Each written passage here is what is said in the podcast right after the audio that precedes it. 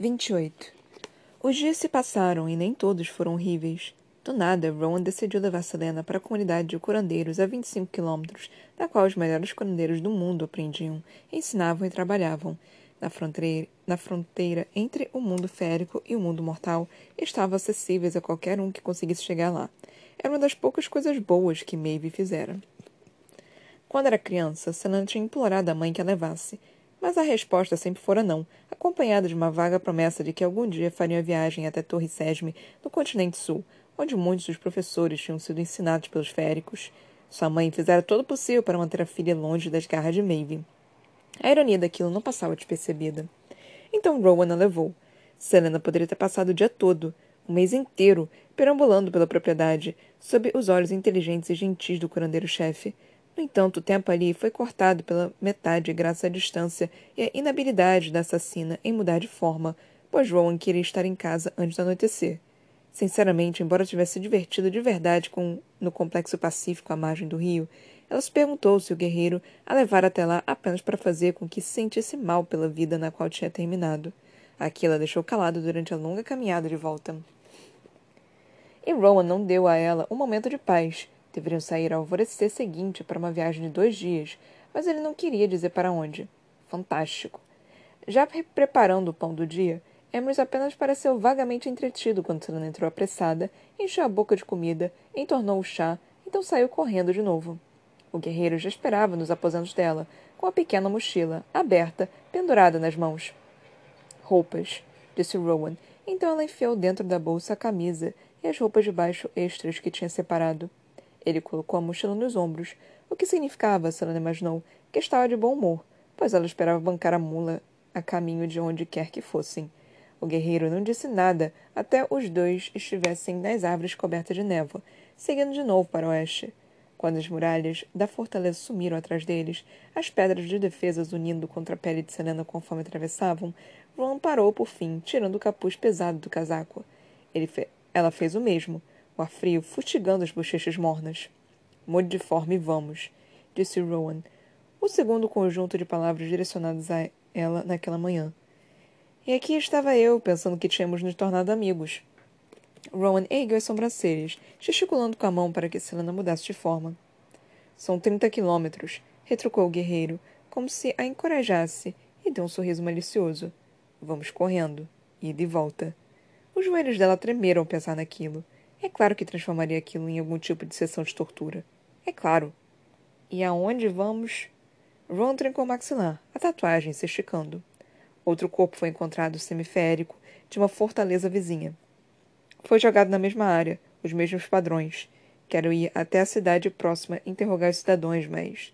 Ele contorceu a boca para o lado, então balançou a cabeça para alguma conversa silenciosa consigo mesmo. Mas preciso de sua ajuda.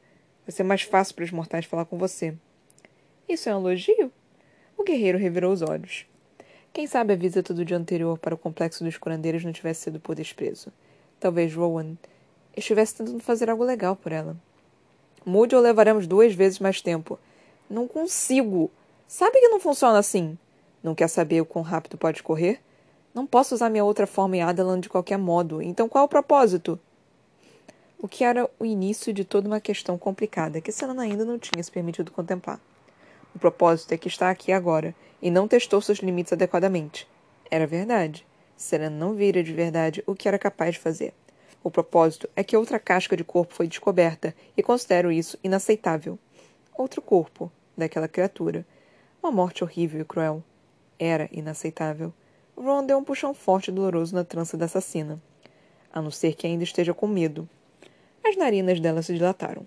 A única coisa que me assusta é quando quero muito estrangular você, mais que isso, queria encontrar a criatura e destruí-la, tanto por aqueles que assassinaram, como pelo que fizera Selena passar. Ela mataria. Devagar. Um tipo de pressão e calor terríveis começaram a se acumular sobre a pele. Ron murmurou. A Tícia. A raiva. Foi por isso que havia contado sobre o corpo? Desgraçado. Desgraçado por manipulá-la, por fazê-la trabalhar dois turnos na cozinha. Contudo, o rosto do guerreiro estava indecifrável ao falar. Permita que seja uma lâmina, Aileen. Se não conseguir encontrar a paz, então ao menos cultive a raiva que guia você até a mudança. Receba isso e controle. Não é sua inimiga. A Arabin fizera todo o possível para que Selena odiasse aquela herança, para que a temesse. O que tinha feito com ela? O que assassina tinha se permitido virar? Isso não vai acabar bem, sussurrou ela. Ron não recuou. Veja o que quer, Aileen, e pegue. Não peça. Não deseje. Tome. Tenho certeza de que o instrutor de magia comum não recomendaria isso para a maioria das pessoas. Você não é a maioria das pessoas e acho que gosta disso. Se é um conjunto de emoções mais sombrias que vai ajudá-la a se transformar, quando ordenado, então é o que usaremos. Pode chegar o dia em que descobrirá que a raiva não funciona mais, ou que se tornará uma muleta, mas por enquanto, um olhar de contemplação. Foi o denomina denominador comum das vezes em que se transformou. Raiva de diversos tipos. Então assuma isso. Ele estava certo. E Sana não queria pensar mais naquilo, ou se deixar ficar tão enfurecida, não quando tinha ficado com raiva com, por tanto tempo. Por enquanto, respirou fundo. Então, de novo. Ela deixou que o ódio a ancorasse, uma faca cortando a hesitação habitual e a dúvida e o vazio. Selena tocou a parede interna familiar. Não, um véu, reluzindo com uma luz tênue. Tudo, todo aquele tempo, achou que buscava o poder no fundo, mas era mais como se buscasse através. Não um desejo, mas um comando. Ela se transformaria, porque havia uma criatura espreita naquelas terras que merecia pagar. Com um grunhido silencioso, a assassina empurrou a si mesma para além do véu. A dor irradiou por cada centímetro e poro conforme mudou de forma. Um sorriso feroz e desafiador. Então Rowan se moveu, tão rápido que Selena mal conseguiu acompanhar quando ele surgiu do outro lado, puxando a trança dela de novo. Ao se virar, o guerreiro já havia sumido e. Ela gritou, se beliscada na lateral do corpo. Pare! Rowan estava diante de Selena agora, um convite selvagem nos olhos. Ela estivera estudando o modo como ele se movia, os truques as indicações, o modo como presumia que Selena reagiria. Assim, quando cruzou os braços, fingindo o chilique com que o guerreiro contava, ela esperou. Esperou, então. Ele disparou para a esquerda para beliscá-la ou cutucá-la ou acertá-la, e a assassina se virou, golpeando o lateral de Rowan com o cotovelo e acertando o topo da cabeça com a outra mão. Ele parou subitamente e piscou algumas vezes. Senna sorriu maliciosamente. Rowan exibiu os dentes com um sorriso feroz e assustador. Ah, é melhor correr agora. Quando atacou, ela disparou pelas árvores. Senna não suspeitava que Rowan a tivesse deixado ficar à frente durante os primeiros minutos, que, embora se movesse mais rápido, mal conseguia se ajustar ao corpo transformado para saltar sobre rochas e árvores caídas. Ele dissera que estavam indo para o sudoeste, e foi para lá que ela foi, desviando entre as árvores, o ódio se dissipando, tornando-se algo inteiramente diferente. Rowan era um borrão prateado e branco ao lado e atrás de Selena. Sempre que se aproximava demais, ela desviava para o outro lado, testando os sentidos que diziam onde estavam as árvores sem que as visse. O cheiro de carvalho e musgo e coisas vivas. O fio da névoa passando entre os dois, como uma trilha que a jovem seguia. Eles chegaram à planície, o chão liso sob as botas dela. Mais rápido. Selena queria ver se conseguia ir mais rápido, se conseguia correr mais rápido que o próprio vento. Ron surgiu à esquerda e ela impulsionou os braços, as pernas, saboreando o fôlego nos pulmões. Tranquila e calma, pronta para ver o que faria a seguir. Mais. Aquele corpo queria mais. Ela queria mais. Então disparou com mais agilidade do que jamais tivera na vida. As árvores eram borrão. O corpo imortal cantava conforme Selena deixava que os ritmos se adequassem. Os pulmões poderosos engoliam o ar nebuloso, enchendo-se com o cheiro e o sabor do mundo. Apenas instinto e reflexo a guiavam. Diziam que ela poderia ir ainda mais rápido, os pés avançando pela terra argilosa passo a passo. Deuses. Pelos deuses. Selena poderia ter voado. Poderia ter disparado por causa do rampante súbito de êxtase no sangue. A mera liberdade concedia pela maravilha da criação que era o próprio corpo. Ron disparou até assassina pelo lado direito, mas ela desviou de uma árvore com tanta facilidade que soltou um grito, então se atirou entre dois galhos longos pendurados, meros obstáculos que ultrapassou com habilidade felina.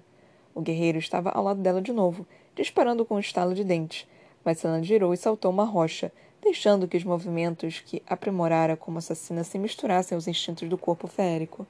Ela poderia morrer de amor por aquela velocidade, aquela certeza nos ossos. Como tivera medo daquele corpo por tanto tempo, mesmo a alma parecia mais solta, como se tivesse trancafiada e enterrada, e somente agora começava a se libertar. Não era alegria, talvez nunca fosse, mas era um lampejo do que fora antes de o luto a dizimar tão completamente. Ron corria ao lado, porém não fez menção de segurá-la. Não, ele estava brincando. O guerreiro olhou, a expressão ofegante, mas equilibrada. E podia ter sido o sol passando pelo dócil, mas ela jurava que tinha visto os olhos dele incandescentes com o brilho daquela mesma alegria feral. Poderia jurar que Ron estava sorrindo.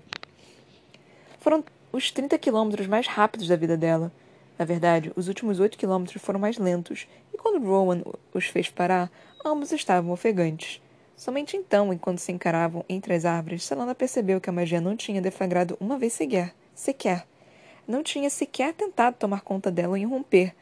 Ela conseguia sentir a magia esperando no estômago, morna, mas tranquila, dormente. Ela limpou o suor da testa, do pescoço, do rosto. Embora estivesse arfante, ainda poderia ter corrido durante quilômetros.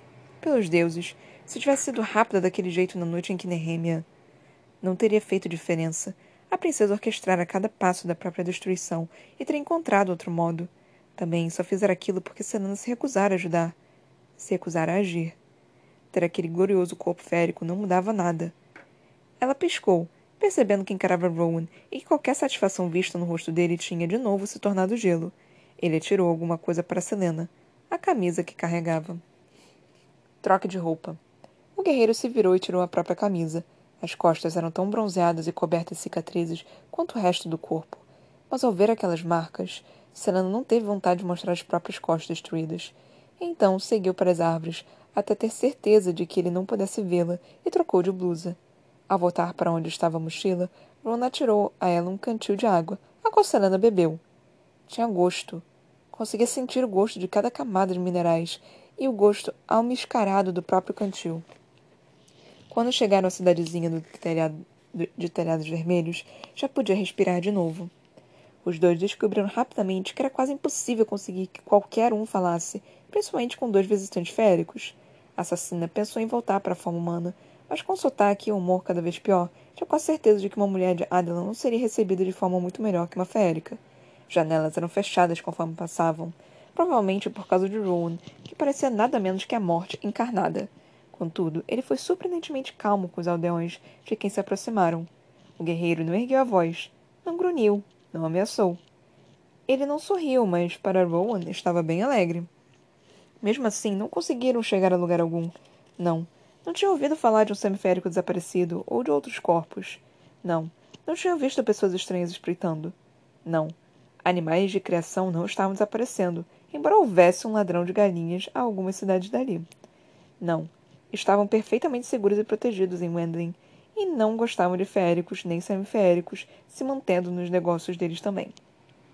Selena tinha desistido de flertar com o menino do estábulo da pousada, que tinha um rosto cheio de espinhas, o qual simplesmente encarara boquiaberto as orelhas e os caninos dela, como se estivesse a um segundo de ser devorado vivo. Ela caminhou pela agradável rua principal, faminta e cansada e irritada por precisarem, de fato, dos colchonetes, porque o dono da pousada já havia informado que não tinham vagas. Rowan alcançou. As nuvens de tempestade nos olhos diziam bastante a respeito de como tinha sido a conversa com a senhora do bar. Eu poderia acreditar que era uma criatura semi-selvagem, se ao menos alguns deles soubessem que essas pessoas tinham desaparecido, ponderou Selena. Mas escolher consistentemente alguém cuja falta ninguém vai sentir ao reparar deve ser racional bastante para saber quem escolher. O semiférico só pode ser uma mensagem, mas qual? Para ficarmos longe? Então por que deixar os corpos? Ela puxou a ponta da trança, parando diante da vitrine de uma loja de roupas. Vestidos simples, de cortes bem feitos, estavam à mostra, nada como a moda elegante e intricada de Forsta Fenda. Selena reparou nos olhos arrecalados e na palidez da menina da loja, um segundo antes de fecharem as cortinas. Bem. Ron riu com deboche. Essa cena se virou para ele. Está acostumado com isso, presumo? Muitos dos féricos que se aventuram em terras mortais conquistaram a reputação de tomarem o que quiserem. Esse ficou sem controle durante muitos anos. Então, embora nossas leis estejam mais rigorosas agora, o medo permanece. Seria uma crítica a Maeve? Quem aplica essas leis? Um sorriso sombrio. Eu. Quando não estou em campanha, minha tia me faz caçar os desobedientes. E matá-los? O sorriso permaneceu. Se a situação pedir, ou apenas arrastá-los de volta a Doranelli e deixar que Maeve decida o que fazer. Acho que prefiro morte por suas mãos a morrer pelas dela. Essa pode ser a primeira coisa sábia que já falou para mim. Os semiféricos disseram que você tem outros cinco amigos guerreiros. Eles caçam com você? Com que frequência os vê? Eu os vejo sempre que a situação exige. Mavis obriga a servi-la conforme acha necessário, como faz comigo. Cada palavra foi mensurada. É uma honra ser guerreiro servindo ao círculo íntimo dela. Selena não sugeria o contrário, mas perguntou-se por que Rowan sentiu necessidade de acrescentar aquilo. A rua ao redor estava vazia. Até as barraquinhas de comida tinham sido abandonadas. Ela respirou fundo, farejando e. Aquilo eram chocolates? Você trouxe dinheiro? Ele ergueu sobrancelhas, hesitante. Sim, mas não vão aceitar suborno. Que bom. Mas para mim, então. Serena apontou para a placa bonita que oscilava a brisa do mar. Confeitaria. Se não podemos conquistá-los com charme, podemos muito bem conquistá-los com nossos negócios. Por acaso não ouviu o que acabei, mas ela já havia chegado à loja, que tinha um cheiro divino e estava cheio de chocolates e doces, e, pelos deuses, trufas de avelã. Embora a confeiteira tivesse ficado pálida ao ver os dois tomarem conta do espaço, Sana deu seu melhor sorriso. Por cima do cadáver dela, que deixaria aquelas pessoas saírem impunes depois que afastarem curtindo em sua cara. Ou deixaria pensarem que estava lá para saquear. Nehemia jamais permitira que os idiotas arrogantes e preconceituosos de Forsta Fenda a enxutassem de qualquer loja, restaurante ou casa. E Selena teve a sensação de que a amiga sentiria orgulho do modo como entrou na loja em loja naquela tarde, com a cabeça erguida, conquistando profundamente os aldeões com seu charme.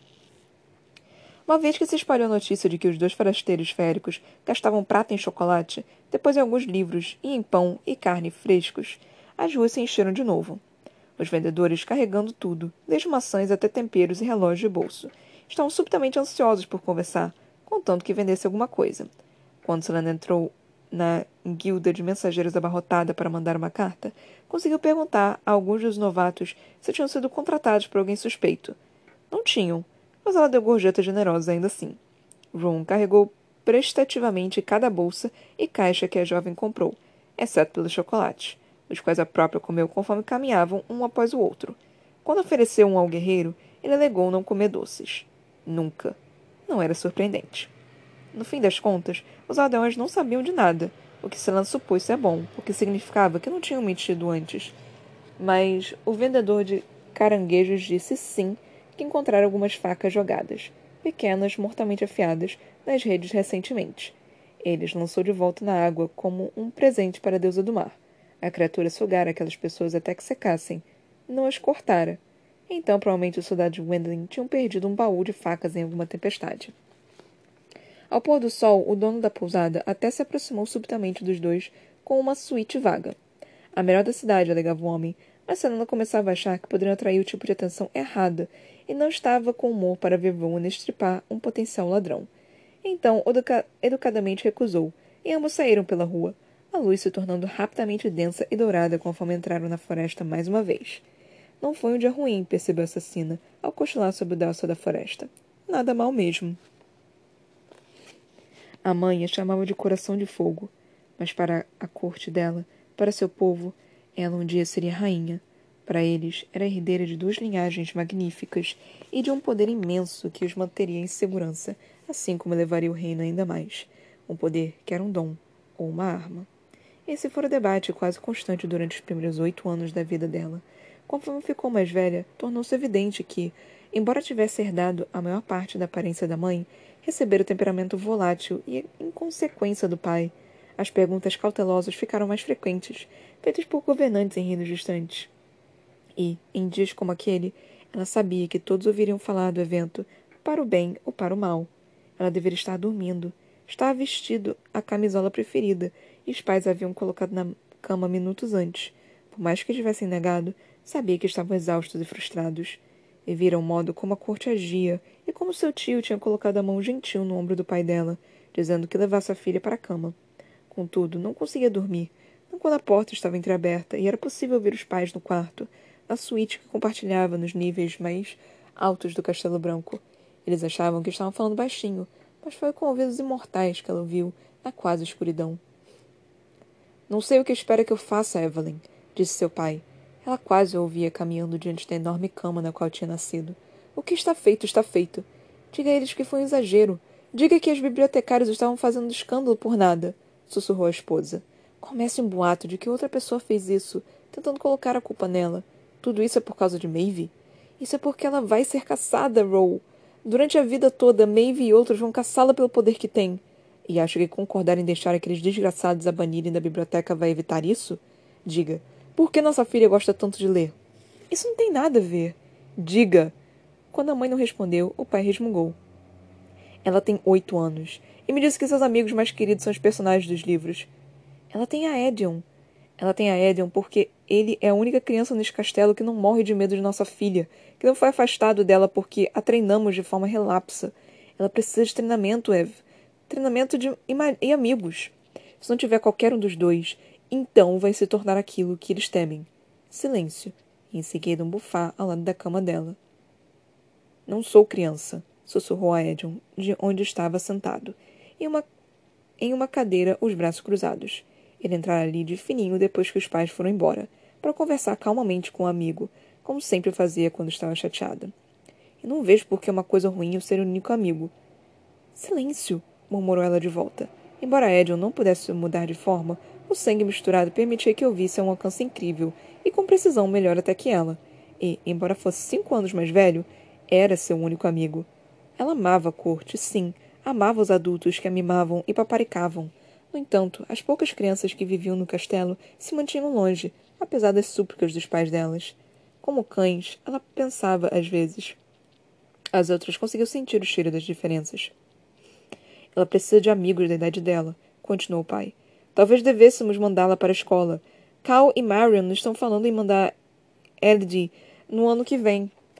Nada de escola. E certamente não aquela suposta escola de magia, quando está tão perto da fronteira e não sabemos o que Adlan está planejando.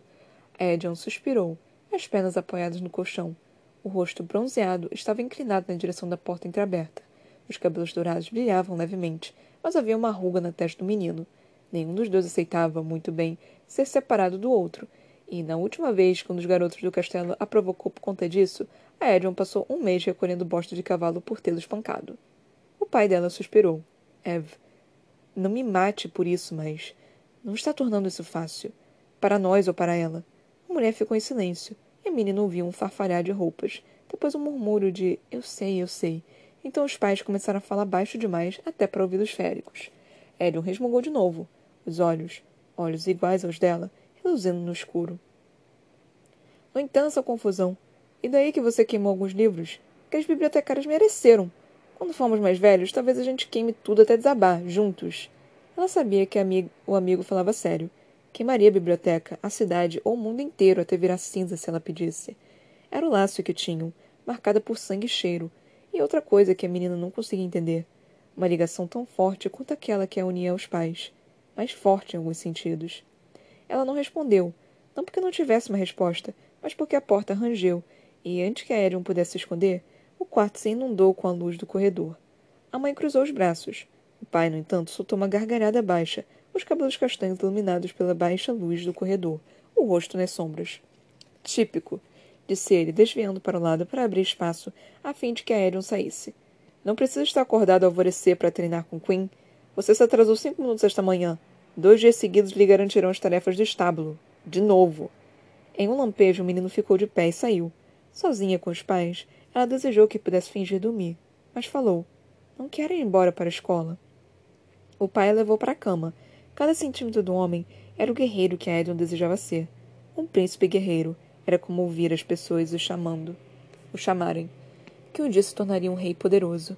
Ela, às vezes, achava que o pai não tinha interesse em ser rei, principalmente nos dias em que a levava para as montanhas galhos, galhada de cervo e deixava perambular pela floresta de carvalhal em busca do senhor da floresta.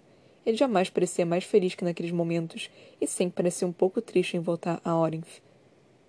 Você não vai embora para a escola, disse o pai, olhando para cima dos ombros largos para a esposa, que permaneceu à porta, o rosto ainda nas sombras. Mas entende por que os bibliotecários agiram daquela forma hoje? É claro que entendia. Ela se sentia terrível por ter queimado os livros. Foi um acidente, e sabia que o pai acreditava nela. A menina sentiu, falando: Desculpe.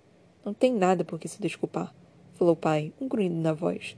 Eu queria ser como os outros, respondeu ela. Sua mãe permaneceu em silêncio, imóvel, mas o pai segurou a mão da filha. Eu sei, meu amor. Mas mesmo que não tivesse um dom, ainda seria nossa filha. Ainda seria uma Galafinius e rainha deles um dia. Não quero ser rainha. O pai suspirou. Aquela era uma conversa que haviam tido antes. Ele acariciou o cabelo dela. Eu sei, disse o pai de novo. Durma agora. Conversaremos sobre isso de manhã. Não conversariam, no entanto. A menina sabia que não, porque sabia que não havia como escapar do destino, embora às vezes rezasse para os deuses que houvesse. Ela se deitou de novo, mesmo assim deixando que o pai lhe beijasse a cabeça e murmurasse boa noite. A mãe ainda não dissera nada, mas, quando o pai saiu, Evelyn permaneceu observando por um bom tempo.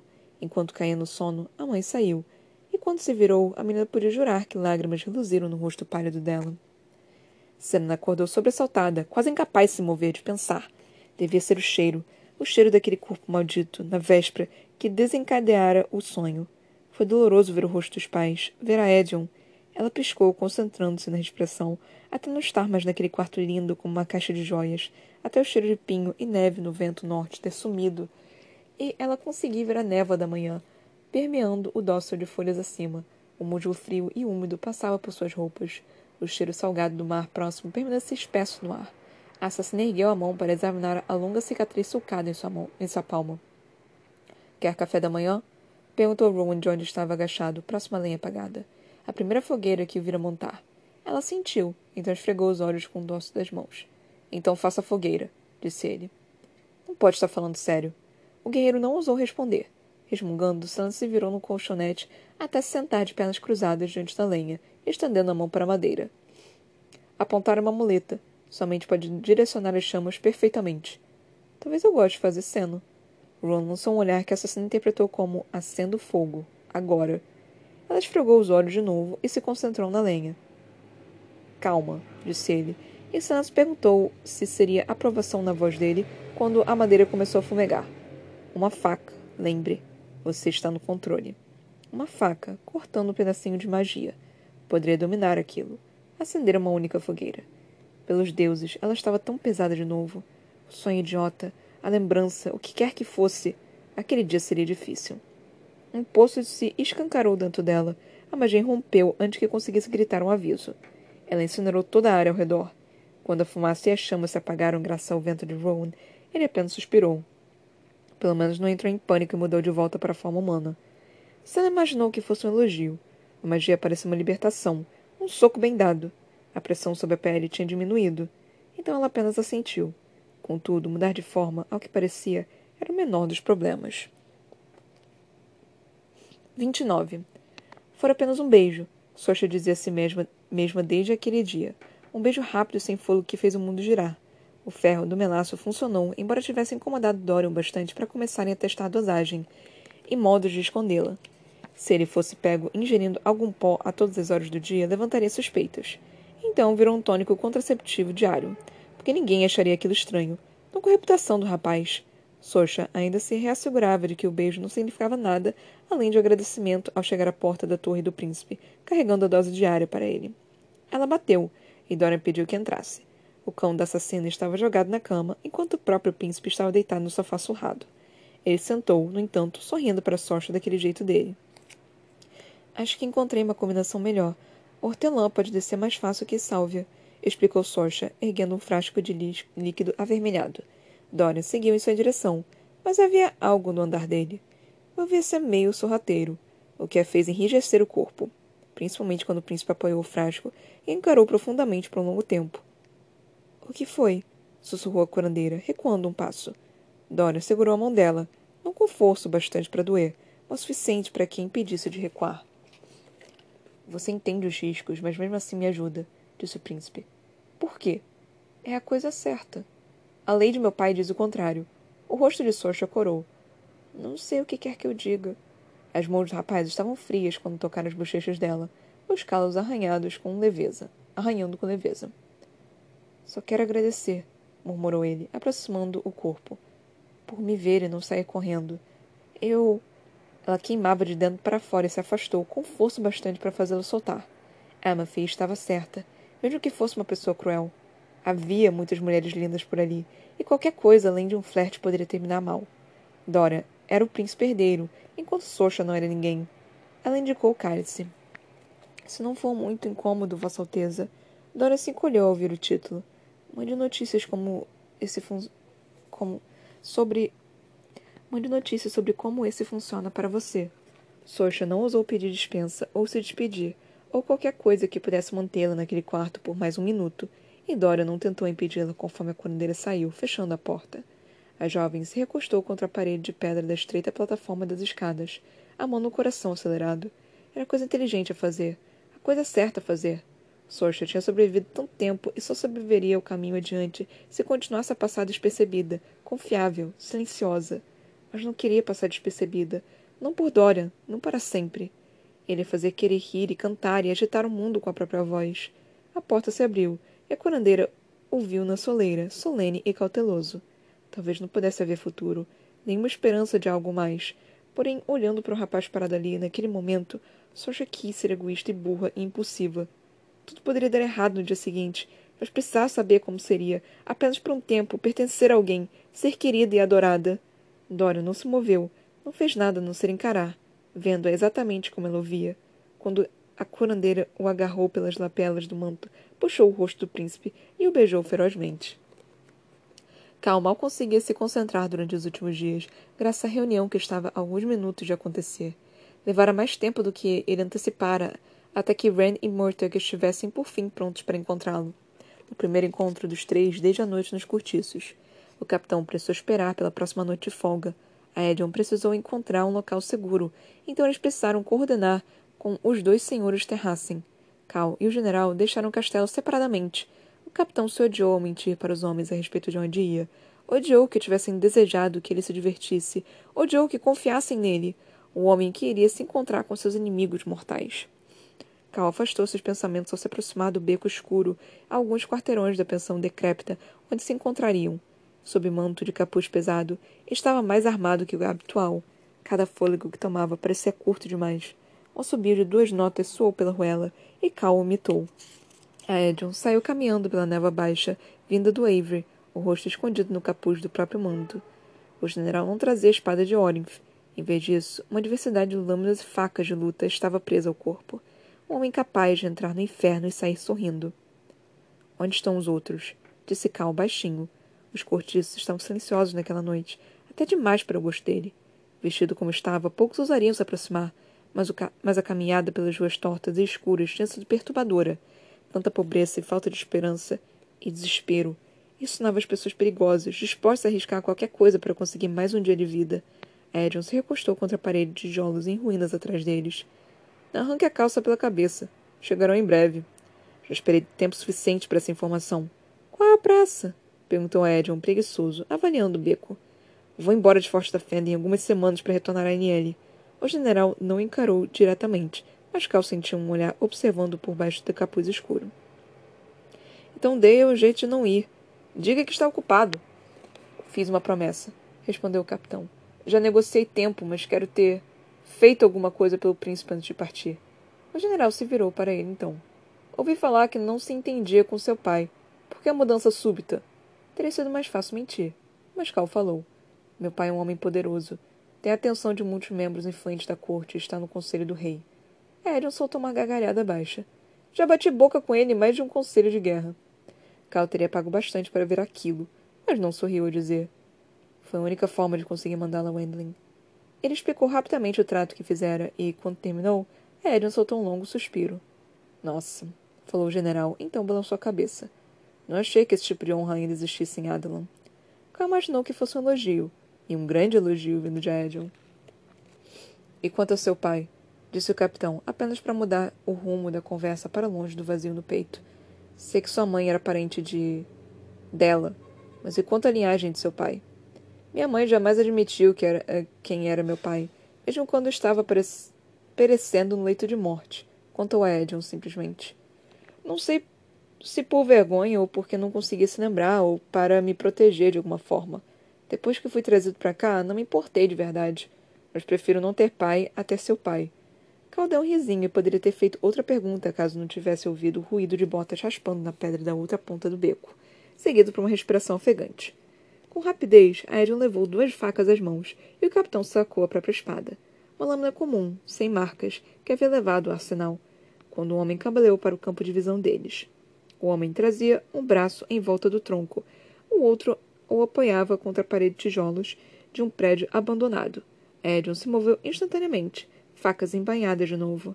Apenas ao ouvir o general dizer o nome de Ren, foi que Cal correu na direção do jovem. Ao luar, o sangue do manto de Ren era uma mancha reluzente e profunda. Onde está Murtog? Aedon exigiu saber, passando o braço por baixo dos ombros do rapaz. Em segurança. Ren ofegava, o rosto pálido como a morte. Cal avaliou os dois lados do beco. Fomos seguidos. Então tentamos despistá-los. O capitão ouviu mais que viu. O jovem encolher o corpo. Eles me encurralaram. Quantos? perguntou a Edion, baixinho, embora Cal quase pudesse ouvir a violência fervilhando na voz. Oito. Disse Rand, sibilando de dor. Matei dois, então fugi. Me seguindo. Restavam seis. Se não estivessem feridos, provavelmente estavam por perto. Cal avaliou as pedras além de Ren. O ferimento do abdômen não devia ser profundo se tinha conseguido evitar que o fluxo de sangue deixasse um rastro. Mas mesmo assim, devia ser doloroso, potencialmente fatal caso tivesse perfurado o lugar errado. Edion enrijeceu o corpo, ouvindo algo que o capitão não pôde ouvir. Silenciosamente e com cuidado, passou o ferido para os braços de Cal. Há três barris a dez passos daqui, falou o general com calma letal, conforme encarava a entrada do beco. Escondam-se atrás deles e fiquem de boca fechada. Era tudo que Cal precisava ouvir quando pegou o peso de Ren e o arrastou até os enormes barris, colocando-o no chão. O rapaz segurou um gemido de dor, mas continuou imóvel. Havia uma pequena fenda entre dois dos barris, pela qual dava para ver o beco, assim como seis homens que entraram nele, quase em formação. Não conseguia distinguir mais que mantos escuros e capuzes. Os homens pararam ao dar com a Edion de pé diante deles, ainda encapuzados. O general sacou as facas e murmurou: Nenhum de vocês vai deixar este beco vivo. Eles não deixaram. Cal ficou maravilhado com as habilidades de Aedion, a velocidade, a destreza e a total confiança que faziam aquilo parecer uma dança brutal e impiedosa. Acabou antes mesmo de realmente começar. Os seis agressores pareciam confortáveis com armas, mas contra um homem com sangue férico correndo nas veias eram inúteis. Não era surpreendente que o general tivesse sido promovido tão rapidamente de patente. Cal jamais virou outro homem lutar daquele jeito. Apenas. Apenas Selena se aproximara. Não sabia dizer qual dos dois venceria se algum dia se enfrentassem, mas juntos? O coração gelou ao pensar nisso. Seis homens mortos em questão de minutos. Seis. Edion não estava sorrindo quando voltou para o capitão e soltou um pedaço de tecido no chão diante deles. Até Rand, sem fôlego, entre os dentes trincados, olhou. Era um material preto, pesado, Estampado nele em linha escura, quase invisível, exceto pelo brilho da lua, estava uma serpente alada. A insígnia real. Não conheço esses homens, afirmou Cal, mas para si mesmo que para alegar inocência. Nunca vi esse uniforme. Ao que parece, disse o general, aquele ódio ainda fervilhando na voz enquanto inclinava a cabeça na direção de barulhos que o capitão não conseguia discernir com os ouvidos humanos. Há mais deles por aí. Estão vasculhando o bairro de porta em porta em busca de Ren. Precisamos de um lugar para nos esconder. O rapaz ferido segurou a consciência por tempo bastante para responder. Sei onde. 30. Cal prendeu a respiração durante a caminhada toda enquanto segurava um semiconsciente Rand com a ajuda de Aedion. Os três oscilavam e cambaleavam, parecendo para todo mundo bêbados em uma noite de aventura nos cortiços. As ruas ainda estavam cheias, apesar da hora, e uma das mulheres por quem passara se esticou para agarrar o manto de Aedion, soltando uma fileira de palavras indecentes. Contudo, o general cuidadosamente se desvencilhou com a mão e falou: Não pago pelo que consigo de graça. De alguma forma pareceu uma mentira, pois Cal não vira os ouv ou ouvira falar de Aedion compartilhar a cama de ninguém durante todas aquelas semanas. Mas talvez descobrir que Aileen estava viva tivesse mudado as prioridades dele. O grupo chegou à casa de ópio que Rand citara entre lampejos de consciência, no momento em que os gritos dos soldados invadindo pensões e tabernas ecoaram pela rua. Sem esperar para ver quem eram, o capitão entrou pela porta de madeira entalhada. O fedor de corpos sujos, lixo e fumaça, fumaça adocicada invadiu as narinas de Cal. Até mesmo a Edion tossiu e deu ao rapaz ferido, que era quase um peso morto nos braços deles, um olhar de aprovação. No entanto, a madame idosa se adiantou para cumprimentá-los, o longo manto e a sobrecapa oscilando com algum vento fantasma, levando-os às pressas pelo corredor com painéis de madeira, os pés leves sobre os tapetes gastos e coloridos. A mulher começou a recitar os preços, assim como os especiais da noite. Mas Cal precisou olhar para apenas, apenas uma vez para os olhos verdes inteligentes para entender que a mulher conhecia Ren. Alguém que provavelmente construiu o próprio império ali em Forte da Fenda. Ela os acomodou em uma cova coberta com véu, cheia de almofadas de seda surradas que fediam a fumaça adocicada e suor. Depois de erguer as sobrancelhas para Cal, o capitão ergueu a ela três moedas de ouro. Rand gemeu de onde se esparramava nas almofadas entre Edion e Cal, mas antes que o capitão conseguisse dizer uma palavra, a madame voltou com uma trouxa nos braços. Eles estão no estabelecimento ao lado, disse ela, o sotaque lindo e estranho. Rápido. A mulher levara uma túnica. Edion foi rápido em despir Ren, cujo rosto estava mortalmente pálido, os lábios sem sangue. O general xingou quando viram um ferimento, um corte baixo na barriga. Se fosse mais profunda, a porcaria do intestino estaria pendurado para fora, disse Aerion, pegando uma faixa de tecido limpo com a madame envolvendo ao redor do abdômen musculoso. Havia cicatrizes por todo o corpo de Ren. Se sobrevivesse, aquela provavelmente não seria pior. A senhora se ajoelhou diante de Cal e abriu a caixa que tinha nas mãos.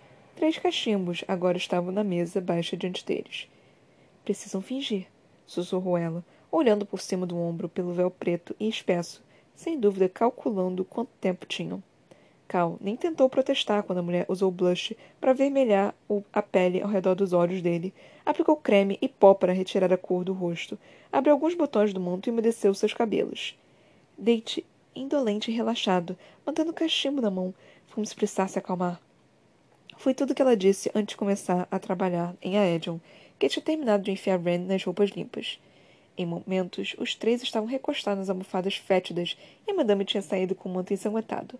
A expressão de Ren estava complicada e irregular, e Cal lutou contra a tremedeira nas mãos quando a porta da frente se escancarou. Os pés leves da senhora passaram apressados para cumprimentar os homens.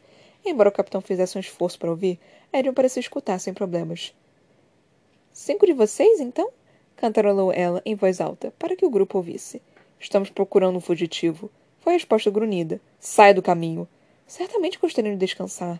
Temos salas particulares para grupos e são todos homens tão, tão grandes. Cada palavra foi ronronada. Um banquete sensual. É mais caro se trouxerem espadas e adagas. Um risco, entende? Quando a droga toma conta. Mulher, basta! disparou um homem. Tecido se rasgou ao inspecionar em cada alcova coberta por véu. O coração estava acelerado, mas Calma teve o corpo inerte, mesmo quando estava doido para pegar a espada. Então vou deixar que trabalhem, disse ela, tímida.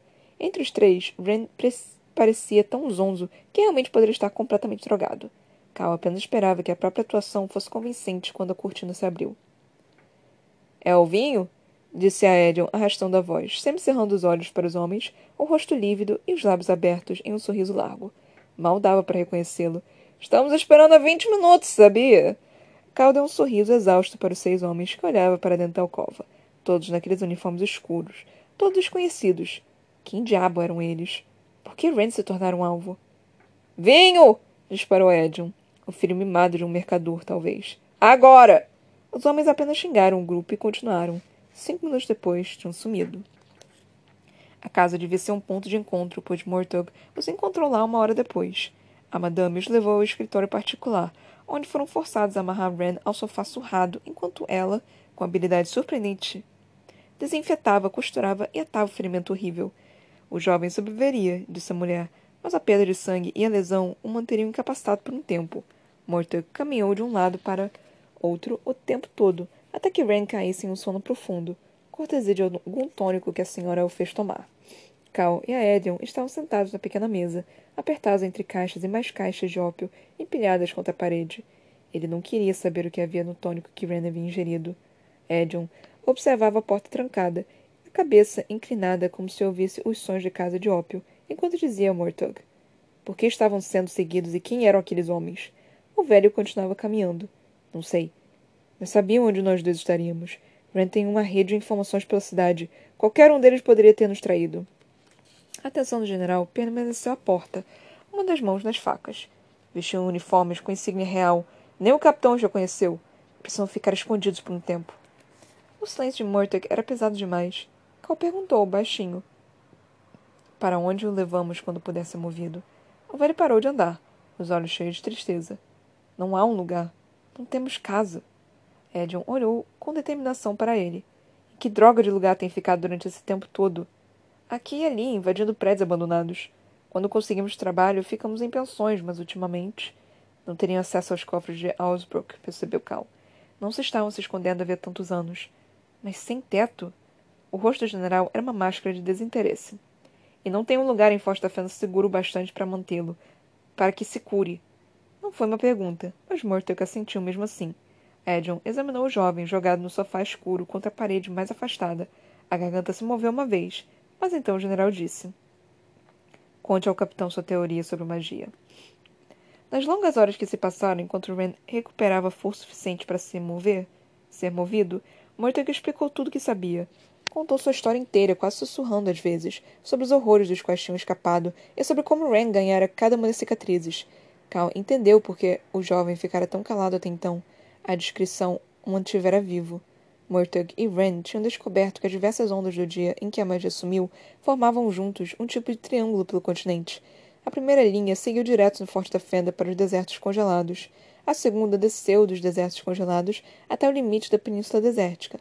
A terceira linha partiu de volta para o Forte da Fenda. Um feitiço, acreditavam eles, fora, fora a causa. De pé, em volta do mapa que tinham aberto, o geral traçou com o dedo as linhas diversas vezes, como se pensando em uma estratégia de batalha. Um feitiço enviado de pontos específicos como farol. Cal tamborilou as juntas dos dedos da mesa.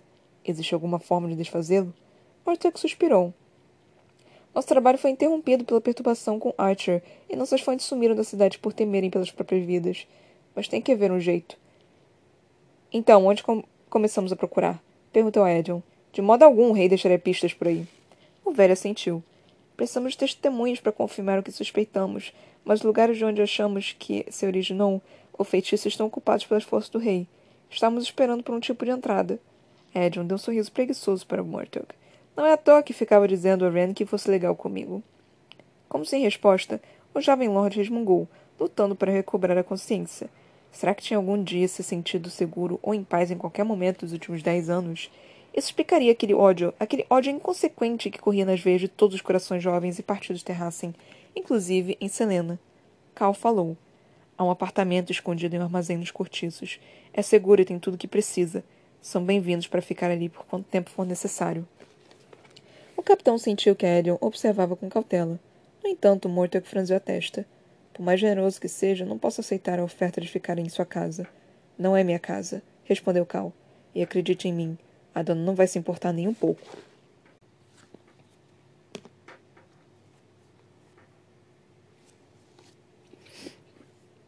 Tô com pouco tempo! Eu tive que ler mais agora porque o, a parte 1 tá acabando eu tenho que dividir ela de uma forma direitinha. Mas eu tô com pouco tempo, então eu não posso fazer palhaçada nesse momento como eu estou fazendo agora. Mas enfim, vamos lá. Ai, eu dobrei meu livro, que merda. Enfim, vamos lá. É, nós tivemos aqui, né? Essa parte aqui do Cal é, fugindo junto com o Ren e o Aedion. Aedion, Aedion, junto com o Aedion e falando para eles irem pro, pro apartamento da Selena. Tem uma coisa interessante aqui que eu gostaria de ressaltar, que os soldados, né, que estão perseguindo, que estavam perseguindo Ren e companhia, eram, não eram soldados que o Cal conhecia. Então é provável, talvez, que sejam aqueles soldados mortos, entre aspas, que o, o rei está criando. Então acho que pode ser algo desse tipo. Pode ser tipo a Ambu do Naruto, sabe? Não sei se vocês conhecem, mas pode ser tipo uma Ambu que nem mesmo o, como se diz, o capitão da guarda real conhece. Mas eles são meio que assassinos da, da do, do, rei, sabe? Então pode ser algo desse tipo. É, aí nós tivemos aqui o capítulo 29, que foi mais disso, do Cal. E aí um pouquinho de Socha com Dória. Socha tá, foi tipo pro inferno com as consequências. Eu quero só beijar esse homem. E foi isso que ela fez. Muito bem, Socha. Muito bem, tipo. Sobreviver uma coisa, mas viver outra. E você merece viver nesse momento. Você, você merece sua, sua linda, linda pessoa, ser humano maravilhoso. Você é incrível. Tipo, ai, te amo, Socha. Você, você é maravilhosa. Você é aquela pessoa que, tipo, é aquela pessoa meio que, meio que tímida, que faz acreditar que nós, pessoas tímidas, podemos encontrar amor, mesmo que seja por um momento. Porque eu não sei se eles realmente vão ficar juntos. Então, acho amor, Sorcha. Acho amor. Eu tô tão solitária. Beija, dá uns beijos na boca, não, não te custa nada, dá, não, não vai te custar nada. Tipo, ele tá precisando de um amigo, ele tá carente também. Todo mundo tá carente nesse mundo, vamos todo mundo ser carente junto. É isso aí, minha filha, beija mais. Pode beijar mais, tem importância não, só faz, só beija. Mas enfim. Aí nós tivemos isso, né? Eu tô bem feliz com essa questão da, da Socha o Dorian. Um lindo romance está, se, está, está começando a florescer e eu estou bem feliz com isso. Aí nós tivemos o capítulo 28, foi um capítulozinho bem grande, né? Que foi bem interessante, que parece que a Selena tá finalmente conseguindo controlar os seus poderes. Por mais que, tipo, ela precise. Ela. ela para libertá-los, ela tem que estar tá com raiva é uma forma, tipo, sabe? tô com raiva, vou libertar meus poderes. É. Então, é. É o jeito. Tipo, com o Dora é mais ou menos a mesma coisa, né? Então, assim. Emoções são complicadas, né, gente? Mas, enfim. Aí nós tivemos isso, né? Ah, parece que a Selena e Rowan ainda estão caçando o bichinho do mal que ninguém sabe o que, que é. Ainda tô curiosa para saber o que, que é foi bem engraçado, tipo, ela. O Rowan começando a tratar ela bem, sabe? Começando a realmente, tipo, ter uma, uma conexão, né, com a Selena. Eu tô gostando disso. Quando ela tava comprando as várias coisas da, do, do vilarejo e ele carregando as compras, eu achei esse momento muito bonitinho, sabe? É uma coisa muito simples, mas é uma coisa que você percebe, sabe? É uma coisa que é uma coisa boa que você faz e que você fica satisfeita, sabe? Que você fica feliz quando acontece realmente. Eu tô muito carente, puta que pariu. Ah, eu tô vendo.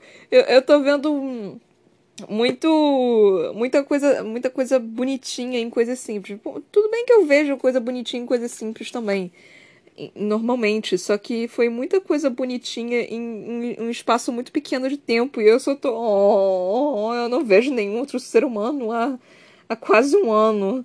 Eu tô trancafiada em casa, mas enfim, me sinto a Rapunzel. E nem de uma forma legal. Enfim. Mas aí nós tivemos isso. É... Eita, eu tô até atrasada aqui. Nós tivemos também. Ah, uma coisa legal, né? Que aconteceu. Foi o flashback da Selena, de quando ela era mais nova. Com os pais dela conversando sobre é, ela, a Selena ter atado fogo, né? Eu não sei, acho que essa é uma palavra, né? Ter colocado fogo, pronto, agora tá certo. Ter colocado fogo na na, na, na, na, na biblioteca. Poxa, Selena. Mas tem, mas esse diálogo entre o pai e a mãe foi algo bem interessante, tipo, o meu tempo. Porque você, aqui você pode reparar em algumas coisas. Primeiro, que Selena era uma garota solitária. Mas isso não tem problema. Segundo, que Selena sempre gostou de ler. Mas assim, isso não, não tem muito problema exatamente. Mas me pareceu um fato específico, sabe? Me pareceu alguma coisa que, que, que pode voltar, sabe? Desde o início a gente sabe que a Selena gosta de ler, sabe? Mas eu acho que o pai falando isso e falando meio que como se fosse como criticando, acho que tem alguma coisa aí a mais. Eu não sei exatamente o que, mas eu acredito que pode que pode ter algum fator a mais aí. Aí nós tivemos isso, é, a mãe chamando ela, né, de coração de fogo. Isso quer dizer que ela, ela tem um poder bem grande, realmente o medo da mãe foi muito, foi muito mais perceptível e palpável aqui nessa parte dela. Da, da, da mãe se, da, da, da Selena, não sei exatamente, controlar ou se encontrar com Maeve. Eu não entendi direito isso. Peraí, deixa eu ver se eu consigo reler e falar exatamente o que, que, o que, que aconteceu. Enfim, parece que a mãe tem algum medo, eu não sei exatamente se é da Selena em específico, ou da Selena ser descoberta, mas parece que. Ser, ser descoberta não, né? Mas parece que o poder dela pode trazer algum mal ao gouro, alguma coisa assim. Nem sei se essa palavra existe também. Mas enfim. Parece que a mãe tem. A mãe e o pai, né, tem medo da Selena ter um poder tão grande que isso talvez seja perigoso para eles, né?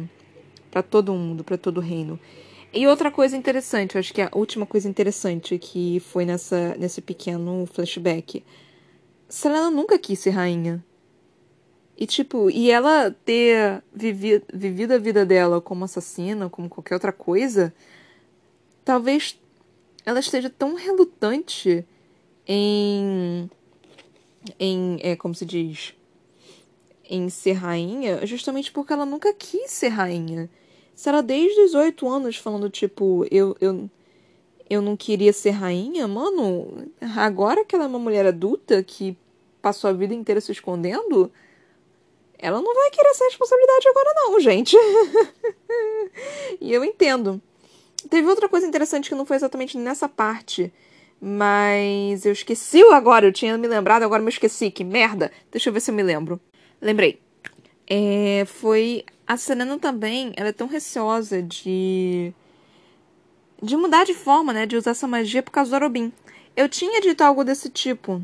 Eu tinha dito isso, só que eu não tinha certeza. Agora eu tenho certeza. Arobin foi lá e manipulou a pobre garota para que ela ficasse com medo total e completo da porra dos poderes dela. E aí nós temos isso também. Cara, essa, essa única parte aqui que teve do flashback da Selena, da, dos pais da Selena, cara, foi dado, foi dado pra gente tanta informação ao mesmo tempo que informação nenhuma, sabe? Isso daqui, cara, é. Foi um poço de informação. A gente pode pegar tanta coisa com isso daqui, mas é, é tudo pedaço, é tudo fragalho. A gente não tem certeza, a gente só pode supor. E, isso é a beleza, sabe, desse livro. Eu adoro isso. Eu adoro ficar criando essas teorias e tudo mais. E, e ficar atenta, né, a todas essas questões que podem vir no futuro. Porque eu não sei se é porque eu tô lendo com atenção, tô lendo em voz alta, eu tô lendo com mais atenção para eu poder comentar com vocês, mas eu tô prestando atenção. então eu tô, eu tô mais atenta a esse tipo de coisa, né? É... Mas eu acho que é isso. Meu tempo tá acabando também. Então eu falei pouco dessa vez, né? Porque eu não tive tanto tempo. Mas enfim, galera, eu espero que vocês tenham gostado desse episódio, que vocês tenham gostado do, do desse, dessa saga que eu escolhi, né? Trono de Vidro, e estejam curtindo meus comentários, que eu, eu realmente tento, eu faço anotações e, tu, e tudo. E é isso. Se puderem compartilhar, tipo, o meu podcast, eu ficaria super grata. É, avisar as pessoas a ouvirem os dois. É, a, a, as duas introduções, por favor, porque é meio que, eu, eu sou retardada, eu cortei o negócio, eu tive que fazer duas introduções.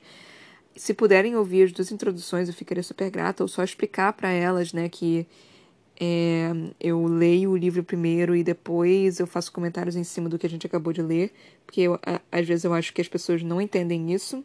Se puderem me seguir no meu Instagram, Ana Brocanello, e na minha página do Facebook, a.c.brocanello, eu agradeceria também. O Brocanello tem dois L's, tá, galera? L de lagartixa. É, se puderem me dar uma força também comprando meu livro, meu livro, boa, meu livro, que se chama Pandora, que você pode encontrar nas lojas virtuais Amazon e editora Viseu em formato e-book e físico. E eu também tenho um canal na Twitch que se chama Toca da Broca, que lá eu jogo joguinhos divertidos. Então, eu espero que vocês estejam curtindo, né, esse livro que eu escolhi. Se tiverem dicas de algum livro também, pode vir falar comigo. É... Se vocês quiserem um livro em específico para eu ler a seguir, ele vai entrar na minha lista. Por enquanto ninguém me falou absolutamente nada, então eu tô só colocando mais livros e mais livros aqui na lista, então ela tá crescendo cada vez mais. Ai meu Deus, meu tempo. É, se eu falei alguma coisa do qual tá errada ou do qual vocês não gostaram, pode falar comigo também e falar, ó, oh, você errou aqui, ó, ó, tipo, só dá um toque, sabe? Que não tem problema nenhum, eu vou ouvir, eu vou discutir com você na moral, sem xingar, sem nada. E é isso aí, gente. Eu espero que vocês tenham gostado desse episódio. Até a próxima, beijinhos e tchau, tchau!